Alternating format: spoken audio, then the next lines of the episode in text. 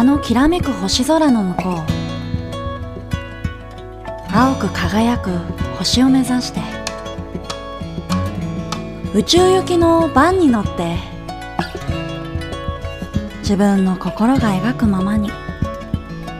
風に乗りどこまで行けるか。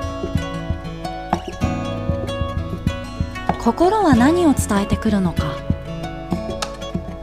人生をもっと軽やかに。もっと楽しむために。その先のまだ見ぬ世界へ。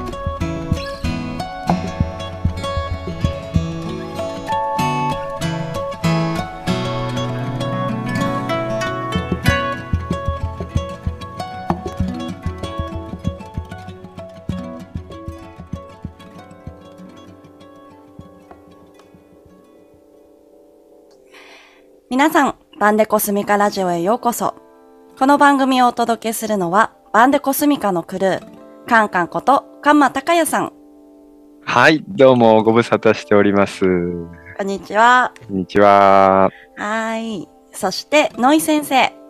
はい、はい。こんにちは。こんにちは。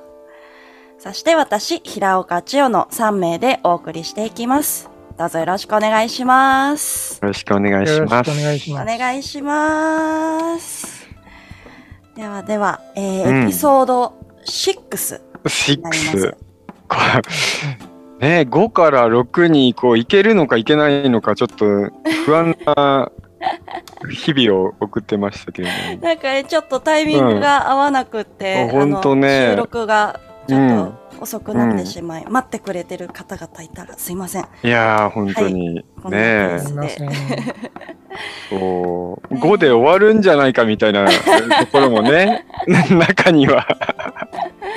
よかった。次、うん、6をやったら10まではい、いけると思うよ。ああ、確かに、そうですね。うん。うんうん。ね、微妙に6で終わりとかよりもね。うんそうですね。10ここまで来たなら10まで来たいみたいなところ。行ってみたいですね。いやいや、はい全然行きますよ。ああ、行きましょう行きましょう。ハマさんの旅が続く限り追いかけていきたいと思います。そう、嬉しいですねう。ん、青森の方で野井先生もう合ん。流したという話なんとも、なんとも、野井くん来ちゃいましたからね。ねえそうですね。ねえまずなんで、うん。このまあカンマさんずっともう今旅の最中ではい。もう野井先生が青森にうん。で合流しようと思ったなんで青森でピンと来たのかっていうところをうん。なんで青森だったんだろうってそうね。何かが。あるんですか？なんかまずはなんかその東北の意味合いってとこですよね。ううんん。それが結構大事で、あの、えっ、と、東北ってなんか日本のその方角的に、日本列島のその全体の方角的にはなんか東北っていうのはなんかあの、牛虎っていう言い方をするんですよね。うん。で、牛虎っていうのは結構その、えー、まあ僕風水を、あの、もともとやってたので、そのいわゆる鬼門と呼ばれてる方角なんですよね。鬼の門って書くんですけど、うん。まあこっちには結構なんかいろんな意味合いがあって、えー、まあ、日本の歴史にも、えーいろいろ関わってくることなんだけど、なぜか僕はですね、あの、東北に行けなかったんですよね、今まで。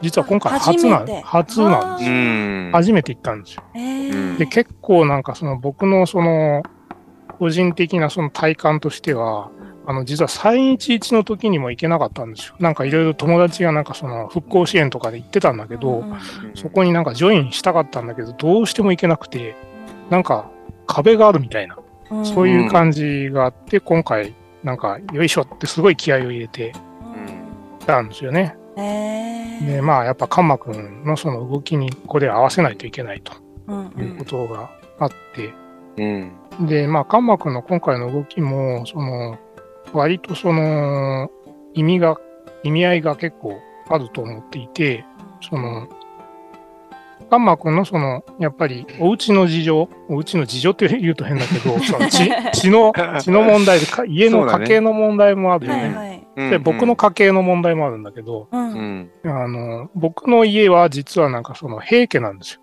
うん。うん非常にわかりやすく言うと、桓武天皇の子孫になるんです。うん。うん。で、桓武天皇っていうのは、いわゆるその征夷大将軍を作ったうん。天皇で、うんその征夷大将軍の征夷っていうのは、その、東北の先住民をその討伐するための将軍様なんですよね。そういう名目で作ったのが征征夷大将軍なんですよ。で、これがまあ、江戸時代までずっと続くんだけど、う。うんん。で、この征夷大将軍を作った天皇の子孫が僕っていうのはもうちょっと認識の中であったからうん、非常にそういうのもなんかあったのかなと僕は思ってるんだけど、関幕は関幕で、その、やっぱりその、お家柄が、その、実は東北の地元のね、その、豪族みたいな感じなんだっけ。う高速ーん、まあ、なんだろうね。今回それもね、こう調べていくんだけれども、旅とともに。えっ、と、だから、なんだったっけ。仙台、もともと仙台の、えールーツなんだけど、それを辿っていくと、やっぱり山形に行って、で山形は何かって言ったら、その、えっ、と、伊達家の、まあ、使いとして、こう、入っていったのが一番の、こう、まあ、一番見えるところのルーツというかね。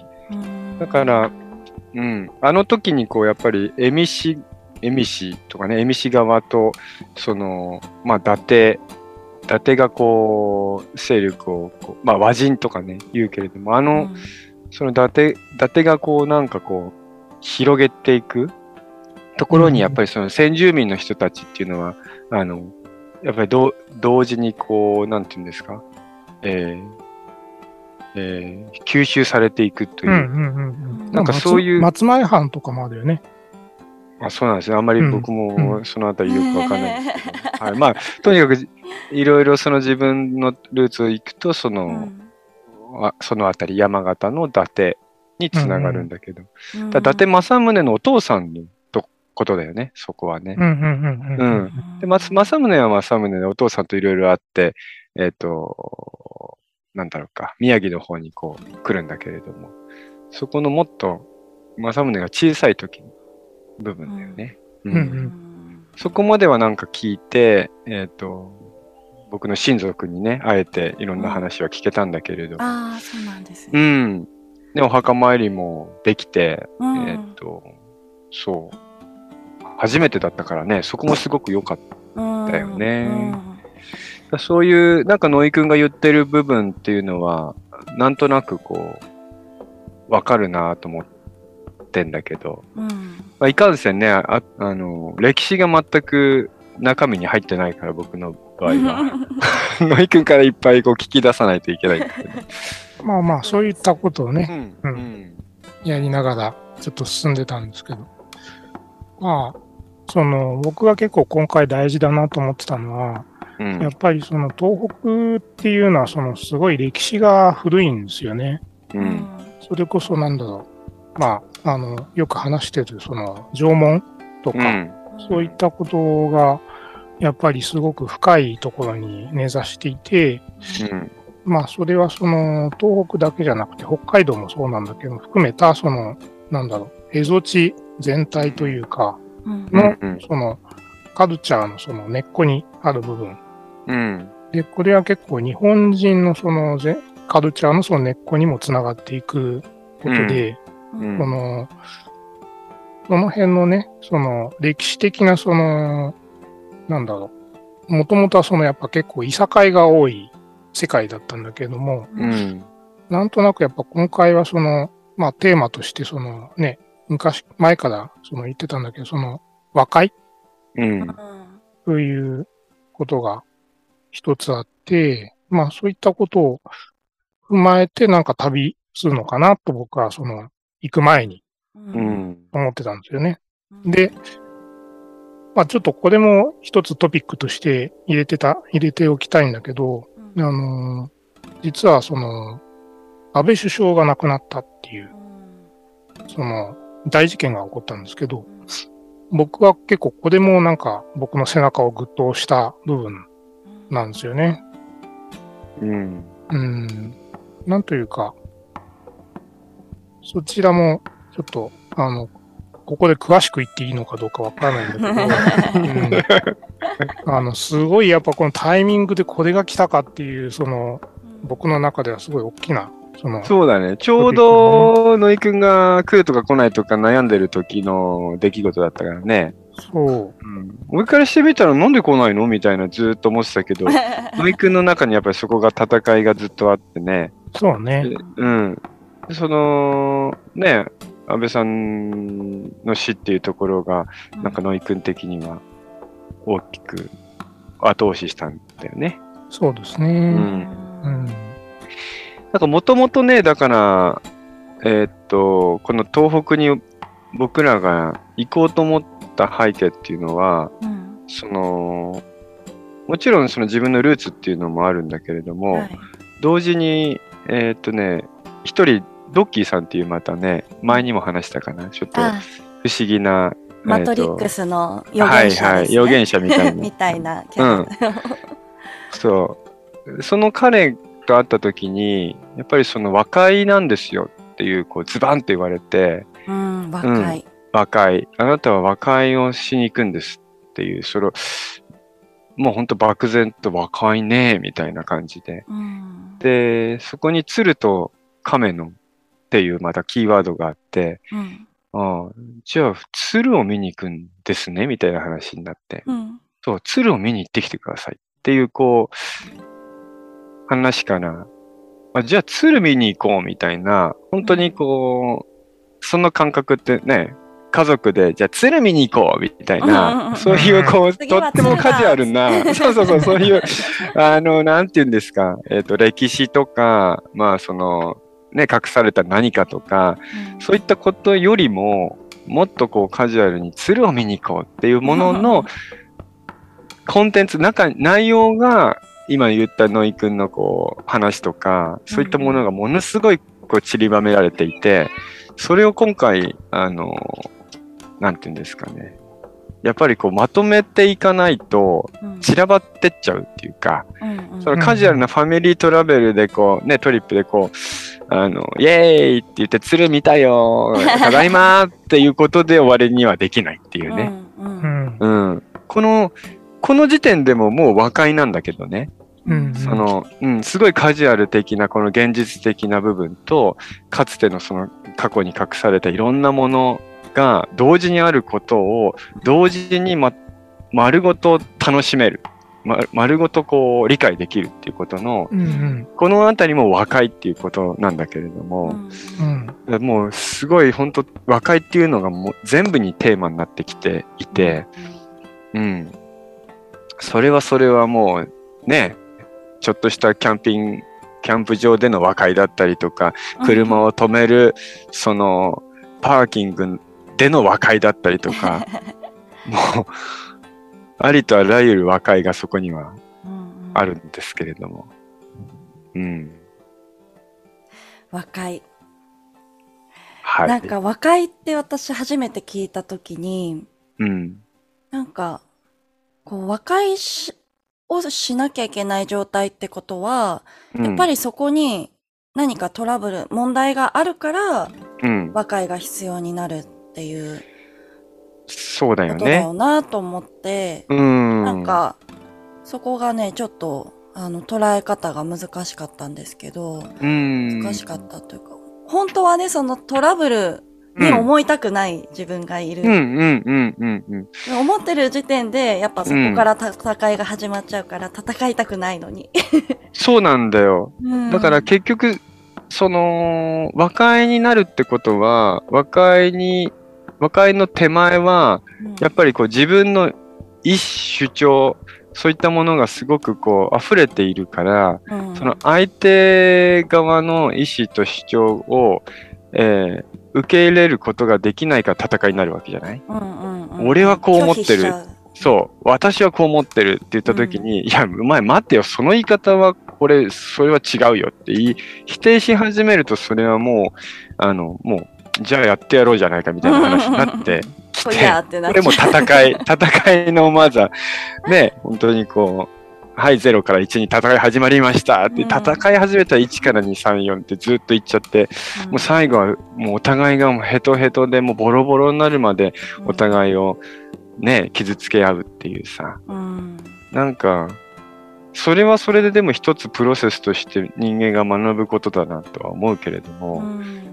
ぱり、その意思と主張が皆さんそれぞれあるよなって上で、なるほど、じゃあまず一度聞きますよっていうことをさ、うん。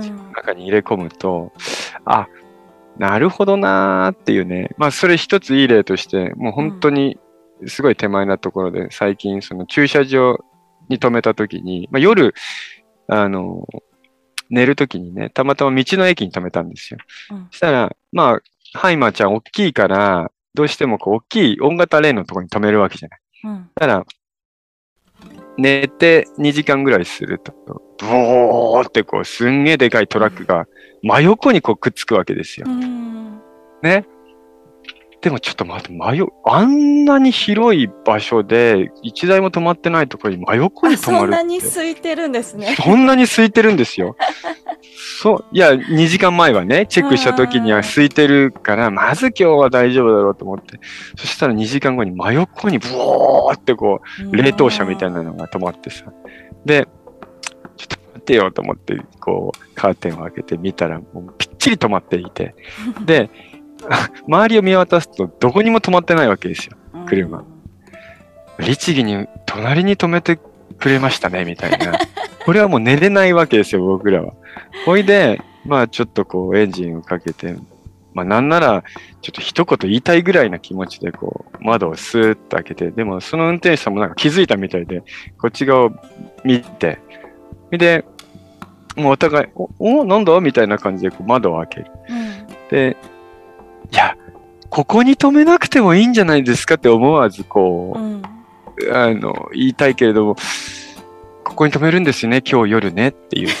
確認。そう、確認、今日確認して、そしたら、おーって言って、ですよね、僕らも寝るんですけれども、あの、他の場所に移動しますって言って、ニコってしながら、こう、行くんですけれども、ここはやっぱり自分の中のね、半分は、このクソ親父なんでこんなところに止めやがってみたいな、のお前がどけよみたいな感じになるわけじゃない、後から来たからと。うん。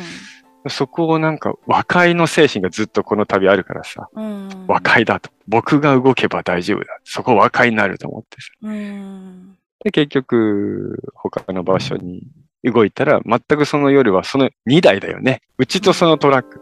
でもそのトラックのおじさんがなぜ横に止めたかっていうのはそれ聞いてないけれども、うん。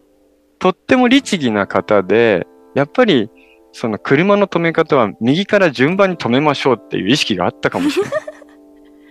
ちゃんと隣に。ちゃんと隣に止めなきゃいけない。真面目に、こう。そうそうそう。だから止めちゃったかもしれない。うん。うんだって嫌がらせとして隣に止めるとは思えないような表情だったし、ああ、そうなんです。そう、なんか真面目な方だったんだなって自分の中でここを和解すれば、うんうん。なんか、うん、なんか俺成功した？今日の夜みたいな感じで、なんか和解に成功できた自分に乾杯みたいなさう、ん。そう。でもこれを戦いに、戦いに行けるのはその一瞬の言葉なんだよね。そうですね。おめえなんでこんなとこ止めてんだよってこう窓を開けながらボンって言ったら、はーって向こう来るかもしれないし、うんみたいな。うん。そう。だから、なんかこの一瞬が世界を作ってんだなと思ったらうさ、ん。うん。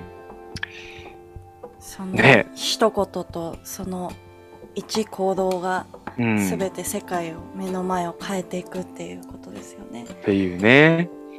うん。だからちょっと話がだいぶあの、超現実的なえ部分に行っちゃったけど、そのかつてのね、うん。あの、えーその、何ですか、和人たちとエミシー側のこう戦いだったりとか、うん。ね、先住民との人たちとのこう、争いっていうのは過去にあったわけだけれども、そこは中に入入ろうとした人たちもとたくさんいただろうし、うん。それを穏便にしようってね、いや、まあまあまあって言った人はいっぱいいるかもしれないし、うん。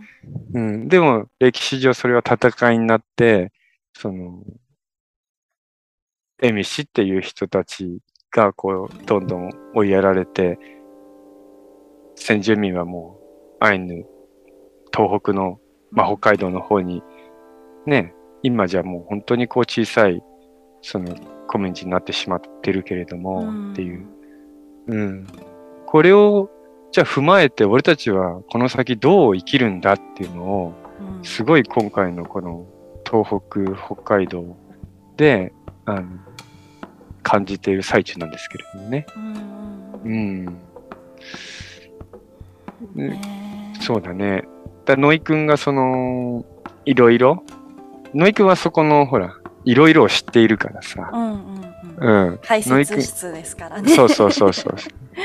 うんその辺も踏まえて、やっぱりこう、和解し合いながらこう話を進めてったら面白いなと思うけど。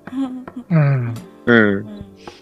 まあね、ほんと旅してる間中もなんか、いろんな意味をなんか考えちゃうんでね。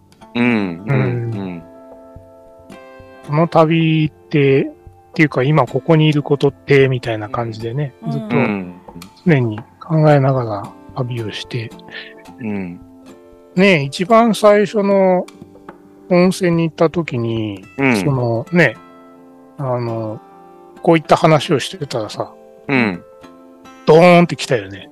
なんか、何何？地震が、いきなり、そうそう。いきなり真下に地震が来て、なんか、あワオみたいな。震源地が僕らがいるとこだったんだよね。真下だったね。うん。ああ。そっか。その時期でしたね。そうそうそからなんか、いくつか、そのまた地震が起こって、ね、う。うん。ちょっと関幕が北海道行ってる時にもまた北海道にも地震がドーンと来るうんあれ？カンマん。さんが大地を揺るがしてる的な。そのなんか意味付けもさ、そう考えればなんか、それもそうかもしれないし、とかさ。うん。でも、いや、俺が動くことでたまたまそうなってんだろうって言えばそうなってることだし。これはだから自分たちの遊びでもあるわけだから。うんそうそう。でも、今回本当に野井くん来て、同時に、えっと、友達のカメラマンの、プロカメラマンの人と、えーあともう一人、ライターの人と、結局4人、あ、3人が東京から来てね、合流して、うちの家族と共に動くんだけれども、あの、まず、すごいいい温泉があって、そこでその温泉に入れば、この土地の、こう、なんていうのかな。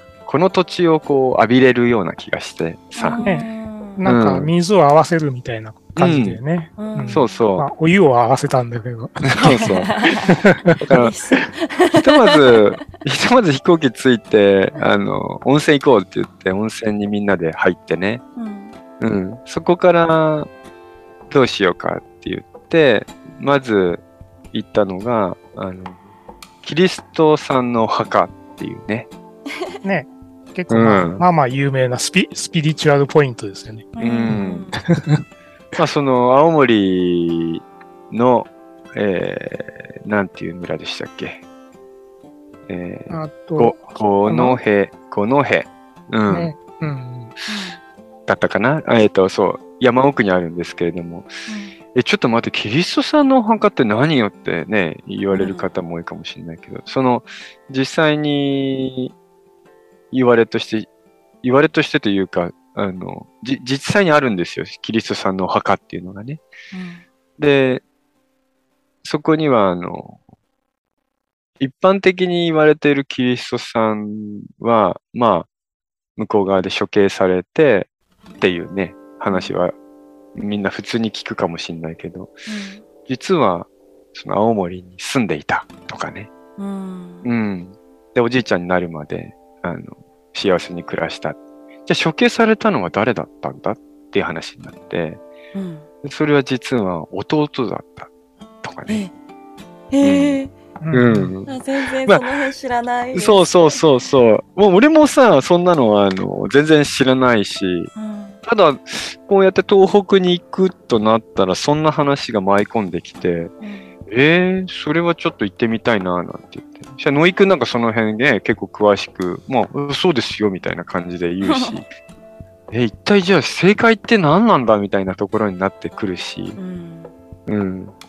過去って言ったって歴史の教科書で見、見ればそれが過去かもしれないけれども、その歴史の教科書が違っていたら、その過去は違うじゃないっていうさ。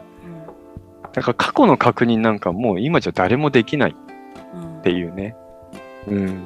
どんどんどんどんその紙を合わせて、あの、こういったものでしたってこう言い換えれば、それはそれでそうなっていっちゃうし、みたいな。うんうん、まあ結構ね、あの、キリストの話も、まあも、もちろんなんか学問の世界からするともうなんかとんでも、とんでも話なんだけど、うんあの、結局その大事なのは、その、その物語が伝えたいことうん。で、その、なんだろう、そその物語を使ってどんなその物語を伝えて、みんなに、うん。その、でもまあ、物語が伝えたいっていうのは結局幸せだったり、その、うん。愛の物語を普通は伝え伝えたいわけでね。だからキリストの話も結局それは、まあ、竹内文書っていう、その、結構怪しい本と言われているものが、まあ、存在していて、うんでも実際のところは日本のなんか歴史なんてもう怪しい本だらけですよ。うん。だって古事記だって、日本書紀だって、なんか誠実は、の流れはともかく、あれは真実ではないっていうのはみんなわかるわけじゃないですか。うん。だってなんか人間が神様っていうのはまあ僕らはよく言ってるけれども、それを現実のことだって言っちゃったらそれはおかしな話。であって、やっぱりその、なんだろう。あれがなんか生死だって、まあ日本人は言ってるんだけど、生死なわけがないわけですよね。この世界の、この三次元の話からすれば。はい。なんかそこをどこにその、あって、その物語を見るのかっていううん。ことで、そう考えると、そのキリストがその、なんだろう、百何歳だっけね、あの、うん。あの村でね、その、そこで幸せに、幸せになんかその生涯を過ごしたっていう、その物語だけで、なんていうか素晴らしい話なんだよね。なんかね、ほんとそうだよね。結末をさ、あの十字架で、あの、血だらけになって殺されたっていう、こう、バッと見のこう、ね、画像と、おじいちゃんになって、こう、髭生やして、ね、なんかこう、白い髭で、杖つきながら、子供たち、孫たちとみんなでこう、あの山へ、山にさ、いろんな山菜があって、いろんなこう動物たちがいて、こう、優しく日々を過ごしてたって思える画像と、どっちを撮るって言ったら、俺はなんかおじいちゃんのその山のキリストさんの画像を置いときたいよね、自分の中にねっていうさ。うん。でも、実際それはもうど、どちらかわからないけれども、やっぱりそういったキリストさんのお墓があって、十字架があって、そこに、えっ、と、弟さんと、えーキリストさんのお墓二つあるんだけれども、うんそこに立った時に俺たちは何を感じたかって言ったら、心地が良かったんだよね。へえ。うん。なんか雨がしとしと降るんだけれども、そのしとしとも痛くないし、で、なんかこう、そっとこう、包んでくれてるような、なんか、ようこそ来たなって言われてるような感じを受けたってことが俺たちの感覚うんだから、それは残っていて、今もね。うんだからすごいこう、行ってよかったなと思ったし、そこにこう居合わせた友達たちが、ね、東京からわざわざ来てそこにいるって。なんかすごいこう、いい時間だったんですけど。そっからさ、まあ、もうちょっと話をこう、次の日にして、えー、近くのキャンプ場にね、泊まるんだよね。キリストさんのお墓のね。で、そこもまたなんかこう、まあ、なんていうのかな。ただ、バンガローが一個ポン、ポツンとあって、そこでみんなでこう、買ってきたホタテとかさ、なんかいろんなもの食べるんだけれども、うんまあいい時間でね。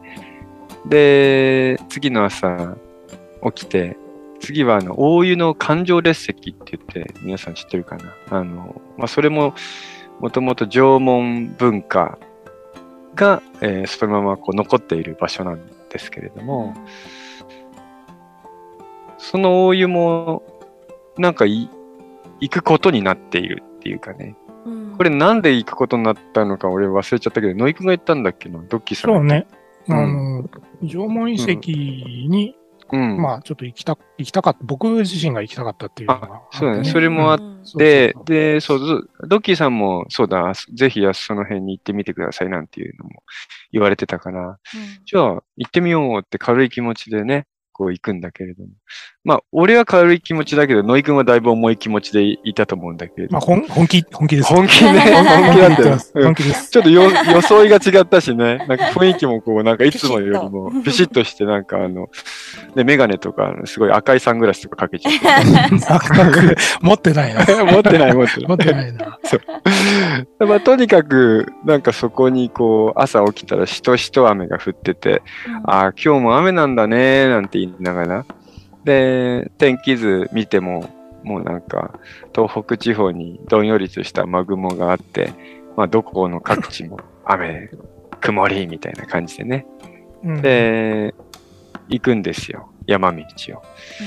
で、最後、お湯環状列石に着いて、で、駐車場に止めたあたりに、なんかこう雨は止んでいて、雨止んでてよかったね、歩けるね、なんて言って、で、みんな子供たちも連れて、こう、お湯の環状列石の芝生の上をこう歩いていくんだけど、なんかこう、歩けば歩くほど草原でも気持ちよくなってきちゃって、ふわーっと子供たちなんか蝶々とかさ、モンシロチョウとかなんかいっぱいいて、で、キャーとかこう走り回って、もうなんか後ろから子供たちを見ているこのシーンがまるで天国のように感じてきてさ、あれここなんか天国みたいだなって思っていたら、なんかこう、光が差してきたんだよね。いきなりね。うんうんそう。であれ？光が差してるぞみたいな。で、みるみるうちにその光がどんどん大きくなって、今度青空になってて、その場所だけ？うんへあれ？みたいな。ノイくん、青空になってますよみたいな。そうなんですよ。それが、それがみたいな感じでなんかこう、大変だみたいになっちゃってて。で、いいじゃん青青空で、なんかもう本当に、あの、天国だねなんて話してて。そしたら、あの、の寝転びたくなっちゃってね。ーうんうん芝生の上に大の字になって、で、野井くんにもらったなんかあの、石ね。石石ね、石をなんかその、うん。う隕ん、前日かなんかにもらってて、それをポケットに入れて、なんかでもこれ出してあげようと思って、胸元に置いてなんかこう大の字で寝てたら、やたらと俺のところにこう、熱い光が集まってきちゃって、じりじりじりじり、これ、真夏より暑いぞみたいな感じになってきた。うん。うん、だけど汗はかいてなくって、みたいな。へーなんかすごくこう、今初めて言葉にしたけれども、すごくこう、太陽とこう光を感じたっていうかね、熱を感じて、あ、ここすごいいい場所だって思ったんだよねう。んうん。光線を受けた。受けたんだね。うんそうそうそう。それで、まあ、引き続き子供たちは永遠にこう走り回ってて、なんかこう、麦わら帽子が似合ってね、本当に。にこう、うん、天国の中を僕らしかいないんだけど、こう、歩いていて、帰ろうかなんて言ってね、あの帰っていくんだけど、その駐車場の脇におばあちゃんが桃を売っててさ、で、桃だなんて言ってカメラマンの本間さんって言うんだけど、見つけて、うわ、桃食べましょうみたいになって、おばあちゃんが そうじゃね。あ、一人一個あるよって言ってきゅ、実はね、今日初めて売るの。桃が初めて取れて、初めて今日お店に出したのって言って、その初めて取れた桃を俺たちは一人一個こう皮を剥いて食べるんだけど、もうまるでこう、みずみずしいこう、太陽とお水を食べるというか、ううんん太陽と水を食べてる感じだったんだよね、その時にね。うんうん。なんかこの感覚は絶対忘れないと思って、あ、いいよかった。今言葉にできたけど。うんうん。うん。あの桃の味は一生忘れないぐらい美味しくって、で、しかもそこの場所で採れた桃なのね。ってことは、その大地と太陽の恵みを存分にいただいた桃を俺たちがいただくって、これ水と太陽、水と火をいただいてるんじゃないっていうさ、うんそこでおばあちゃんが桃売ってることも不思議なんだけれども、ね。でおばあちゃんも盛り上がって、どっから来たのなんて言って、今度キュウリとか味噌とかどんどん出してきちゃって、そうね。すっごいいい気持ちのいい時間だったのが、その、大湯環状列石っていうところで、うん。で、じゃあ桃も食べ終わって、キュウリも食べ終わって、じゃあ動こうか帰ろうかって言ったぐらいの時から、その上に出てた水色のこう、雲、あえと空は閉じて雲になってって。なんかだんだんね、うん。で、次のなんか、またちょっと温泉に行ったんだよね、その後ね。うんそっから20分ぐらいの、ああ、じゃあね、もういろいろ、だから温泉で汗を流しましょうなんて言ってね、温泉に行くんだよね。うんそう、その頃にはもう土砂降りだったもんね。うん本当にその一瞬だけ、その場所に。温泉に着いた時点で今度ゴロゴロゴロって言ってきて子供たちがキャー怖いとか言ってるわけですよ。雷雨になって。ノイくんとかもうサングラス今度オレンジ色になっちゃっててさ、持ってないな。ねえ。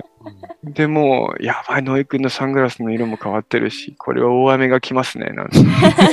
天気予報サングラスね。そう。で、結局、あの、雨の中、露天風呂みたいな感じでね。露天だったんだ。うん。そう、そんななんか、大湯のあの縄文のあの人たちが、かつてのスピリットがまだそこにあるんであれば、完全に、おい、お前ら、大丈夫、俺たちはいるよ、その先を行けってこう言われたような気がして、うん。うん。なんかあの、僕らが今こうやって旅する暮らしが、未だに北海道でできているのは、あの、青空のおかげだなっていうのもある。うん。だから、見せてくれてるし、うん存在してくれているっていう感じかな。うんうん。えー、縄文。うん。なんか縄文ではもう戦いがなかったっていう話を聞きますが、うん。ねえ。この辺暮らしだったんだろうな。ね野井くん、えっ、と、門時代は、何年ぐらいまあ一応1万4000年ぐらいからうん。うんまあ長い。数千年の間平和をうん。保ったと言われてますけど、うんねまあすごいえ。うん。やっぱり、最近のその研究だと、その、うん。栗をね、うん。栽培してたっていうのが、だから栗ね？う。そうん狩猟採集ではなかっうん。たっていうのが結構、なんか結構肝になってきてる。なるほど。だから、うん狩猟採集だと多分なんかあの移動し続けないといけないんだけど、はいはい。うんなんかあの、なんだっけ、三内窓山かな？あっちの方だと、本当栗を栽培してたっていう話ですよね。うんうんなんか山にちゃんと植樹してたのかわかんないけど、その、うんそれで結構な人数をその食べさせることができたっていう。なんかまあ、縄文もなんか今までのそのイメージとだいぶ変わってきてるなっていううん。のもあるんだけど、やっぱり文明的にそれを、その長引かせるコツうん。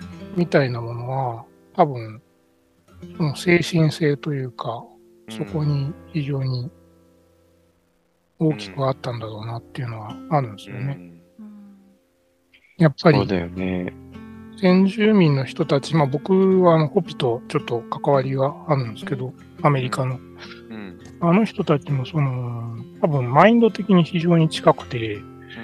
まあ僕が感じてるところとしては、やっぱりその自然との関わりうん。を、あの、ものすごく大事にしているっていうことですよね。その、リスペクトが半端ない。うん。うん。自然環境に対するリスペクトが半端ないっていうところで、うんそれがその、なんだろう、神様とのその関わりと、うんその、なんだろう、自然環境との関わりと、がちゃんと一つながりでつながっていて、うん、そこ、それがそのみんなを、なんだろう、まとめてくれている。うんうん。うんなんかその意識が、全員、全員その意識を持ってるから、その、うまくいくっていううね、ん。この感じがやっぱりすごくあるんですよね。確かに。そうだね。うん。そこはあるかもね。その自然自然の力みたいなものがそのね栗を鳴らせたりあのうん。天気を晴らせたり雨を降らせたりっていうそのちゃんといい時にそうしてもらわないと俺たちもそこで暮らしていけないからね。うんってことは彼らとのこう共存になるじゃない？そのうん。自然との共存。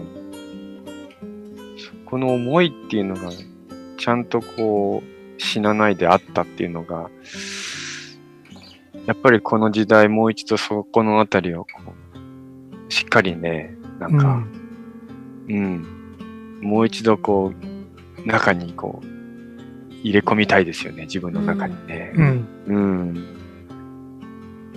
で、今度そればっかり、ね、その自然自然っていうところを、あの、究極に行っちゃうと、本当にもう車も乗れなくって、なんかこう、iPhone も使えなくてみたいなところにうん。行っちゃアーミッシュみたいな。そうそう、行っちゃいががちなんだけど、まあ、それはそれで、その、いいのかもしれないけど、その、融融合とその和解っていう部分が、どうしてもこうまたね、テーマにあると、それをどう使って、どうその自然力みたいなものを忘れないで生きていくかみたいなところ。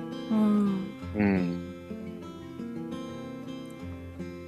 ね、一個のものを大事に使い切るとかさ、うんなんか、うん、まだ使えるものは譲っていくとか、なんかこう、あるよね、そのあたりって。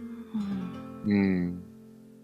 まだまだっていうか全然なんかできてないなって思うけれども、まあそれぞれできるところからやっていくっていうことしかないんだろうけどね。うんうん。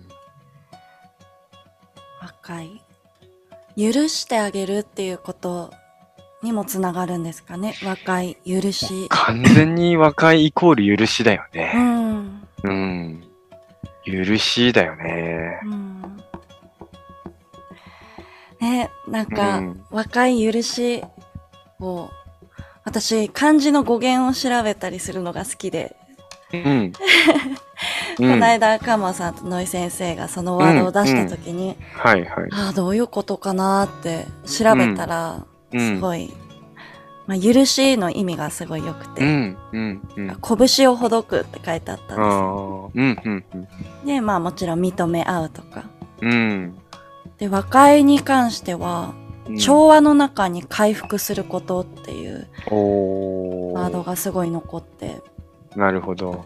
ああ、うんそっか、今は傷ついてるんだな、みんなってそうだよね。ですよね。自然もそうだし、人もうん。戦いの後がまだ残っているなっていうのが。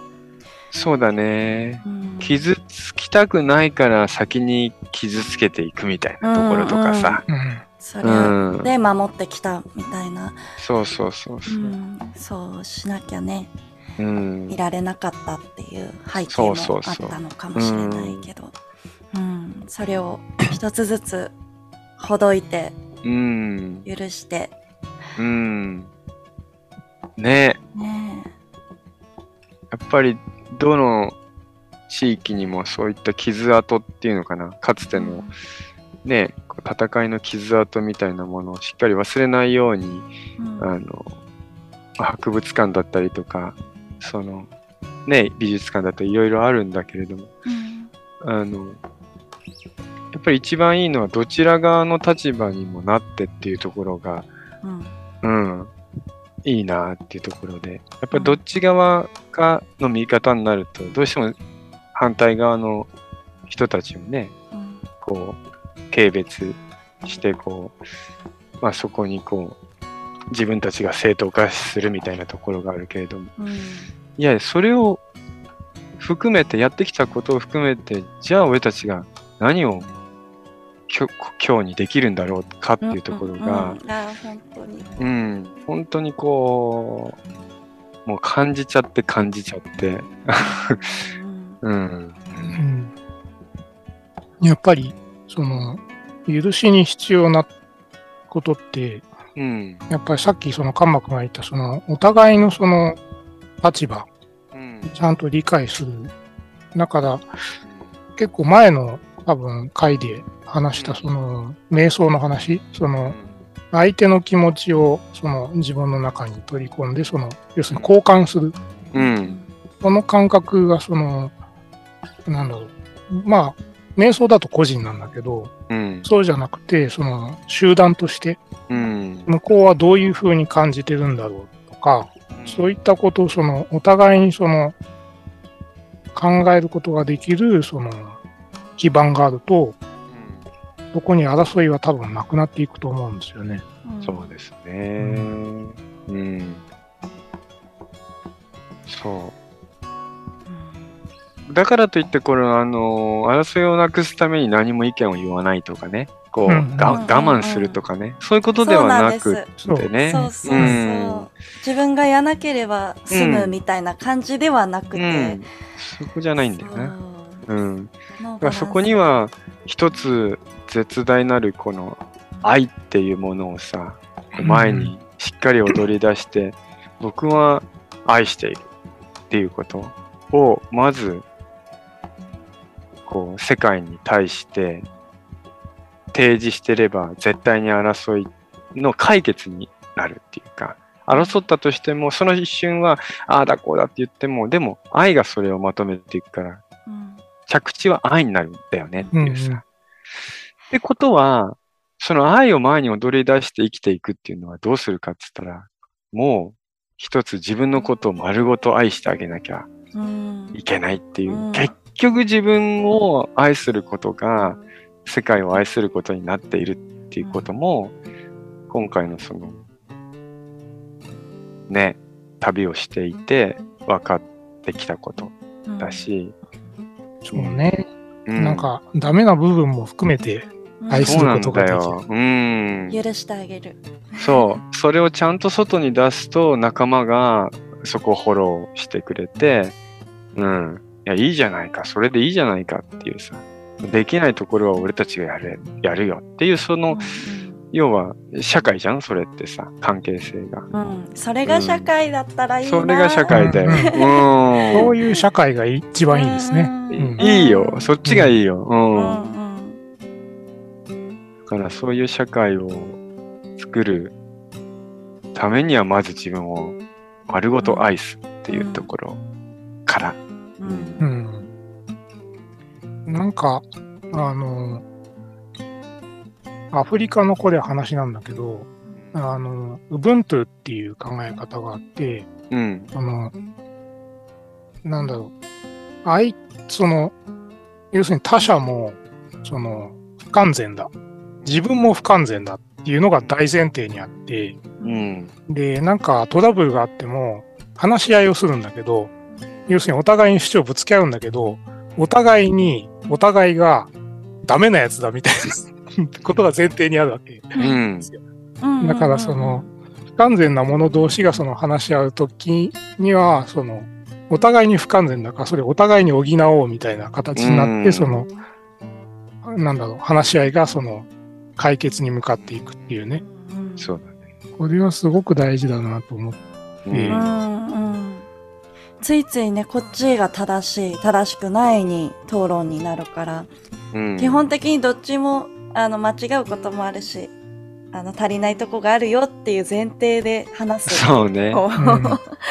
なるほどって思いました、ねでも、そこの反対側にやっぱり自分をこう、ね、律し、律する、まあ自分をこう、しっかりこう保っていいなきゃいけないっていうふうに、その、うん教育がそうさせてるっていうか、社会の流れがさ、まあ大人になったのにこんなのわかんないのかとか、うんなんか、えそんなのもできないのとかっていうことが、うんそもそも言われたくないからっていうさ、うんなんかちゃんとするってやつち。ゃんとってなんだろうみたいな。そういうあたりから、こう、もうそもそも、うんうん、ずらしていかなきゃなっていうのはあるよね。ね、一番恐ろしいのは世間体ってやつですよね。あれはやっぱり目に見えない一体何者なんだろうね。ねえ、化けう物。ん 本当だよね。世間体ってすごいね。怖い怖い。怪獣ですね。うんそうね。うんそういう人たち、人たちなのかな、人に、そういうね、その化け物も含めて、だから、握手していくしかないよね。うん、そう、うんそうですね。今私はうん化け物って言った時に、うん向。こうの話聞こうとしてなかったですね。世間体さんの？世間体さんもういいですってなっちゃって、うん。そうだね。私は私でやりますみたいにうん思ってるけど、世間体には世間体の、ね、なんでそうしなきゃいけなかったのかっていうことを理解しようとしてあげるっていうこと、うん、でも、その世間体も作り出してるのは結局自分自身だからね。あうん。そうじあ、ゃん。そうか、そうか。そうだよ。うん。自分に、ね、自分自身を本当に愛して、自分自身のやりたいことをこう、通すってことは、世間体と握手をするってことじゃない？うーん。うーん。あ、すごい。世間体と握手をする。うん。ってことは世間体っていう、こう、のさばった怪獣みたいなものは消えてって、うん。結局、世間体っていうものはなくなっていくっていうんうんうん。うん作り出してる怪獣だよね、あれはね。なるほど。うん。特に、あの、家族で作らないように気をつけないといけないですね。ああ、それもあるよね、やっぱりね。うん。うん。家族で作る世間体っていう怪獣が多分一番、うん。うん、対応が大変だなっていうのは思います。う。うんんそうだね。それは、そうだから近い人と組みたくなるからね、結局ね。う。うんうんん。で、その一人いじめみたいなものを、なんか、おのずとしちゃっているみたいなさ。それが、危ないよね、やっぱりね。うんうん。この辺に来るんですか。すごいですね。なるほどね。うん。まあだから青森のね、あの日々は本当に大きい日々で、うん。で、あれですよ、オチとしては、野井くんが、あの、帰れなかったんですよね。そうですね。あの、まあ帰れなかったという、東北からは移動できたんだけど、うんん。あの、途中コロナになっちゃいまして、10日間隔離されてしまったんですよね。まあそれでちょっとあの、おお家に帰れなかったっていう。まあね、そのあたりも、ね、解釈がいろいろとそれぞれあるけれども、そう、なんか調子悪くてね、最後の2日間ぐらい。ほいで、まあ、野井くん、もう青森でゆっくりしてったら？なんて話してさ、いや、でも、帰らなきゃいけないから帰りますっつって。で東京までは帰れたんだけど、東京から帰れなかったみたいな。まあ帰でもほんらせてもらえなかった。うん。そう、いろいろと大きい旅だったんじゃないですか、野井くんにとってはね。うん。うんまあ、うんあの、勉強になりました。いろいろ。ー まあ本当はなんかもっといろいろトピックはあるんだけど、ね、うん、なかなかね、個別に話すと、うん、うん、ややこしいからね。うん。え、え、なになにトピックってどんなまあ、カマクの夢の話とかも結構面白いとは思うんだけどね。え、ちょっと待って、何？夢の話？見た、寝るときに見る夢の夢ですか？そうそうそうそう。カマくんにとこに僕が到着する前にカマくんは夢を見てたんですよね。うーんうん。まあえ、忘れてる？俺。ちょっと教えて。うん。ああ、それは、うん。あれですよ、あの、牛虎の根人、そうだ、そうだ。忘れてた。全然忘れてる。っていうかもうあの、難しいね。昨日のことを思い出すのが。今にしかいない後ろ虎の根人は 確かに夢にすごい出てて、何だったんだっけ？牛ちょだからなんわかんわかんないから僕に質問してきたんだよね。あ、そうだよね。ねうん。うん。まあ、あれの解釈は結構、なんかその、最初に牛虎っていう話をしたと思うんですけど、鬼門の。うんうん牛虎っていうところに、その、神様が、あの、まあ、封じられているというふうに一般的に、一般的にっていうか、まあ、ある、あの、考えではあるんだけどうん。も、うんうん。その牛虎にその封じ込められているのが、えー、まあ、国と子たちの神っはい。て言われてるんですよね。で、この国と子たちの神っていうのが、その、いわゆるその、この世界を作った神様。う。うんんで、も、もっと上の方にはその、それを命じず、そのもっと偉い神様がいるんですけど、うん。まあ、この世界を作って、その、この世界を監督する神様が、実はその、悪い神様に追い立てられて、その、東北に押し込められてしまった。うんこういう神話があるんですよね。うん、考え方として。まあ、これが、まあ結構僕の、その、実はカンマ君とずっと一緒にその、いろんな活動してるけれども、その根っこにある考え方の一つはこれなんですよ。僕の中では。僕隠してたんですけど、実は。お 東北の方に、東北の方に、そのうん、大事な神様がいるよっていう、その、認識でずっとやってきてるんですよ。え。で、あの、九州回ってる時に高千穂に関幕行ったでしょ。うんうん。で、秋元神社に連れて行かれたでしょ。うんうん。うん。あそこの神様が国と子たちの神様うん。なんですよ。なるほどね。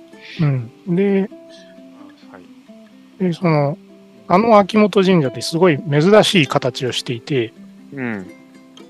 お社からその鳥居を見ると、東北に向かってるんですよ。うん。牛虎に向いてるんですよ。そんな神社ないんです。ほとんど。なるほど。だから、その、僕はなんか関幕にその秋元神社に行ってもらいたかったんですよね。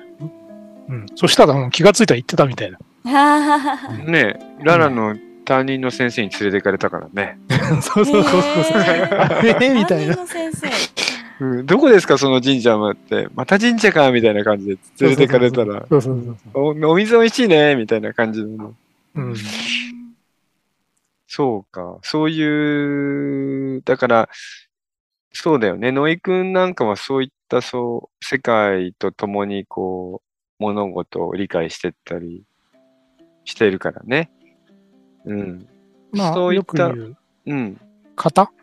方。よく言ってる。それを大事にしてるんですよ。うんそれっていうのは、だから今、神様っていうね、さっきキーワードが出たけど、結局神様っていうのは、その、いるわけではないっていうのは、さっきも野井くんが言ってたけれども、うん。その神様のつ、まあ、こう、使い方としては、えっと、人たちってことですか？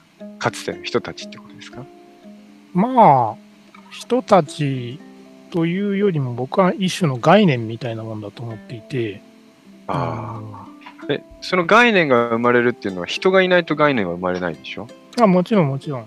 うん。うん。ただほら、その、何千、例えば縄文人のその概念は僕らは理解できなくて、僕らは今ここにいて、ここで考えてる、そのうん。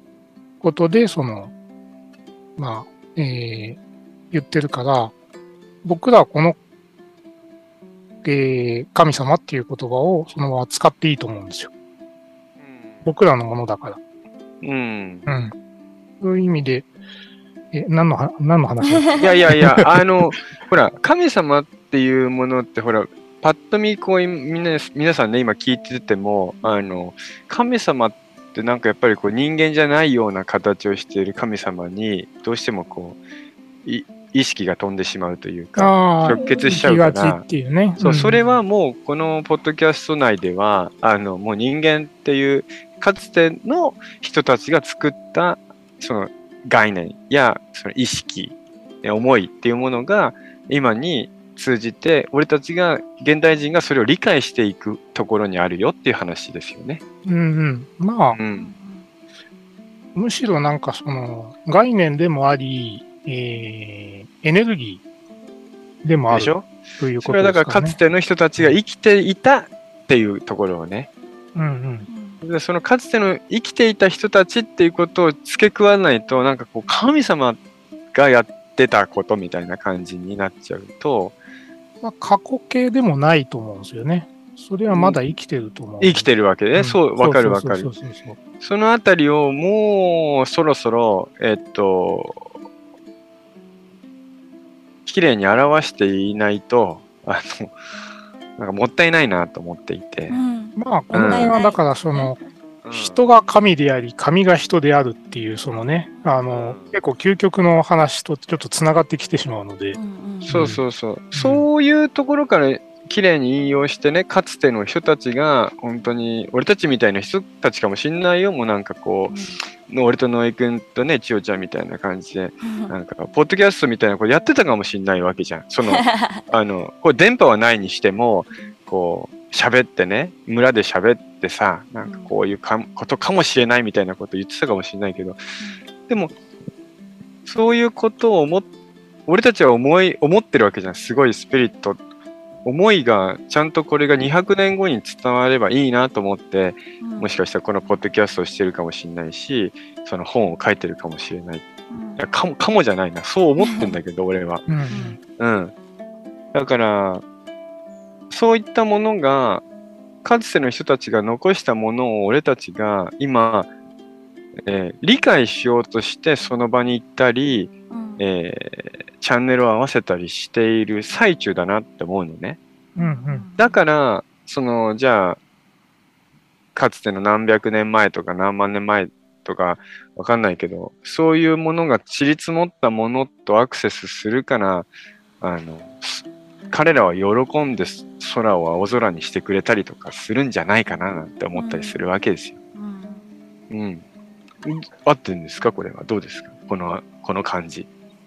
あの、目に見えない世界の捉え方そう。としては、本当にその感覚が大事だなと思います。ですよね。うんですよね。うんってことは、あの青空は僕の直結、その過去も歴史もあんまり知らないけれども、直結として感覚としては、あなんだよ、彼ら見てんのね、みたいな。俺たち言ったの喜んでくれちゃってんじゃないの？っていうふうに思えたっていうさ。うんやっぱなんか崇拝するんじゃなくて、うん。やっぱりもう友達っいや、そうだよ。ていうことが大事だなと思います。来た来た来た。うんここのあたりが、やっぱり、ここまで話してこないとそこに行かないんだよね。うんうんなんかどうしても、さっきの神様って当たり前にの行くは神様って伝伝えてるけど、言葉にしてるけど、その、その、いや、幅が広すぎて分かんないんですよ。まあまあ、一般的う。なん解釈のとっと危ないよね。確かにね。うんいや、でもいいんだよ。このポッドキャスト聞いてる人たちの解釈になってるんだから、うんうんこれをいきなり東京の渋谷のなんか掲示板では 話すわけじゃないからさ、うんそこはもうやばいでしょ、ノイ君捕まっちゃったりとかしてさ。ね、その時のサングラスは緑色だったりとかね。ま まあ、あとにかくどういうシチュエーションでか。うん。まあ、だからね、もう真相とその奥へやっぱりこう、いつでもそのあたりにいない、いないというか分かりやすくしとかないと、なんか話がこんがらがってっちゃいそうな気がしてう、んうんううんん。でも、今回俺たちもこう旅する暮らしっていうところを生きてて、あの、もういい加減理解できてきたっていう感じね。うんうん、そのあたり。だ彼らはここにいるってことなのよ。うんうん。彼らっていうのは、そのもう、今日からか過去の人たち。うん。もうこの体は持ってないかもしれないけど、意識としてはみんなそこにいるから、うんその強いものっていうのはその場に落ちているわけよね。うん。うん。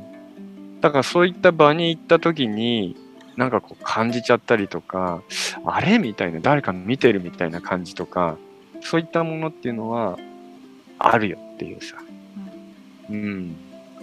だから、もっともそういうものに任せ、任せていいってもいいんじゃないかとも思っていて、もちろん自分が生きてるからその自分の流れは持つとしても、うん。なんていうか、いきなりあのトラックがうね、駐車場に来て、ブブブーンって音をしている、あの状況っていうのはもしかしたら、その、俺への試しなのかもしれないと思ったりするわけう。ん。うん。そうすると、その試しに対して、あ、やっぱり試されてるなと思ったら、ニコッとして僕らどきますね、みたいなさ。うん、おやすみなさいとか言っちゃったりすると、なんか、その夜中の時間にやった感がすごいこう 出てきて、エネルギーが満タンになって熟睡できるみたいなね。うんうん。合格みたいな。そうそうそうそう。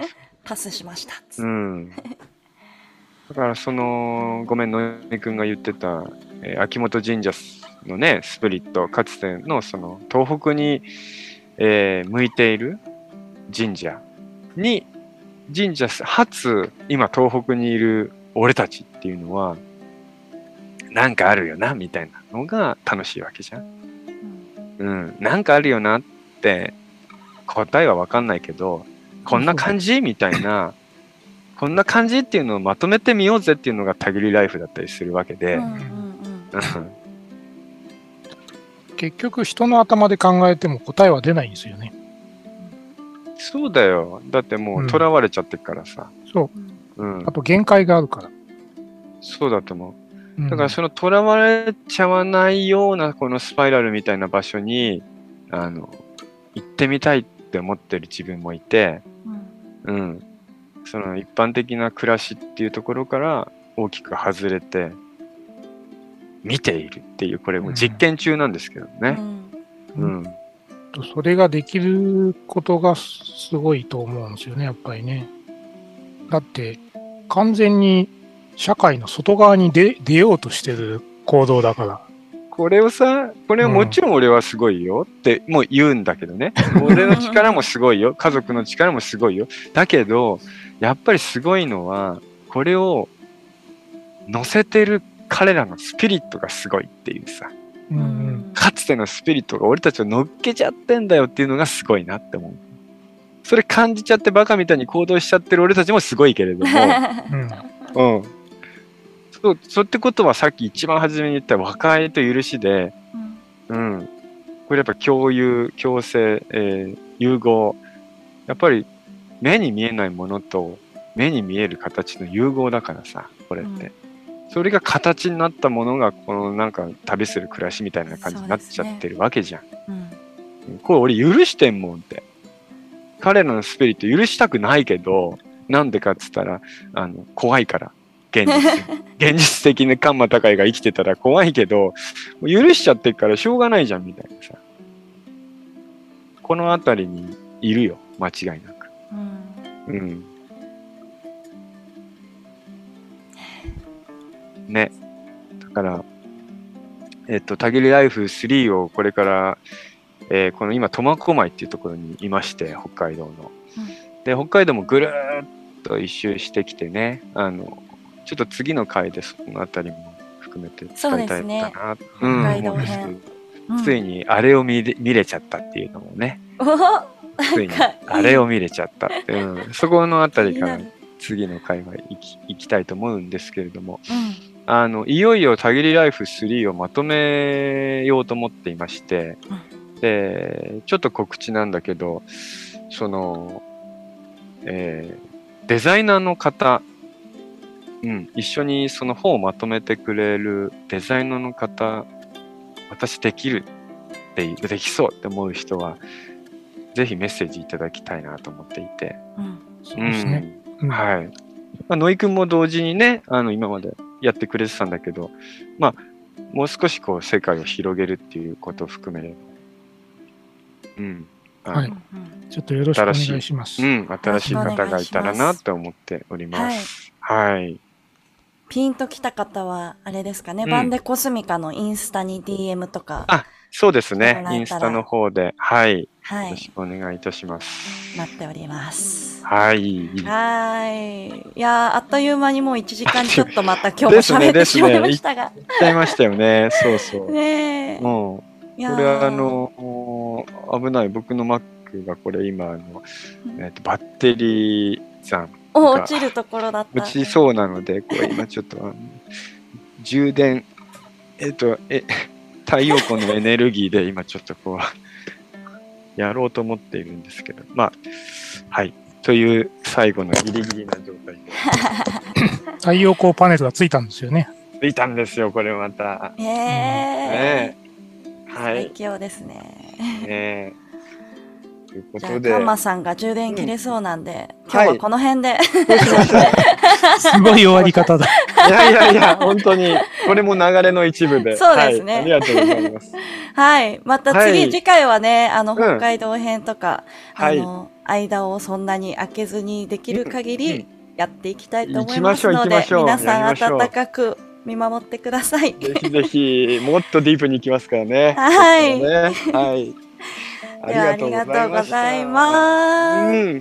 はいはい。それでは、まとめちゃう？最後ね。うん。行きましょお願いします。あ。何何う。何ごめんなさい、固まっちゃった。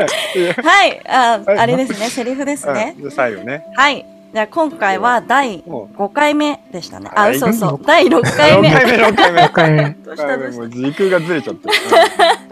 第6回目まで来ました。はい。はい。バンデコスミカラジオ。皆さんいかがでしたでしょうか、えー、バンデコスミカのインスタグラムの方で、うんえー、カンマさんのナウなね、旅の記録、レポートを載っけてくれているので、あのね、ごめん、ちょっとそれずれて、えっと、バンデコスミカそうそう、ちょっとね、バンデコスミカと自分の、その、まあ、旅の記録がなんかごっちゃになっちゃっててさ、うんあの、見にくいっていう話もあったりで、うん。えっと、今ね、高谷カンマの方で旅の記録は追ってますので、そちらで皆さん見ていただきたいと思います。はい。はい。えーその、あの、うんアカウントは、うん。このポッドキャストの概要欄にね、はい。載っているので、ぜひぜひチェックしてみてください。はーい。はい。では、いやー、いい時間でした。ありがとうございます。ありがとうそございますれでは行きましょう。ははいい。せせーーの。ライ Ride into the ド Dream リーム。バンデコスミカがおお送りしましたしました。あ、今日はちょっとまとまった。いいのかなかいいね。ゆっくり言えばいいんで、やらなんでもね。ゆっくり、ゆっくり進んでいきましょう。う。行きましょう。はい。いやー、楽しかった。うんありがとうございました。はーい。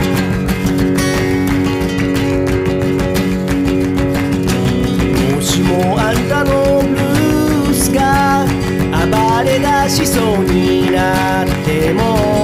憎しみの道は行かせちゃダメさ。そこに日が差すことはないだろう。人の数だけ思いがある。中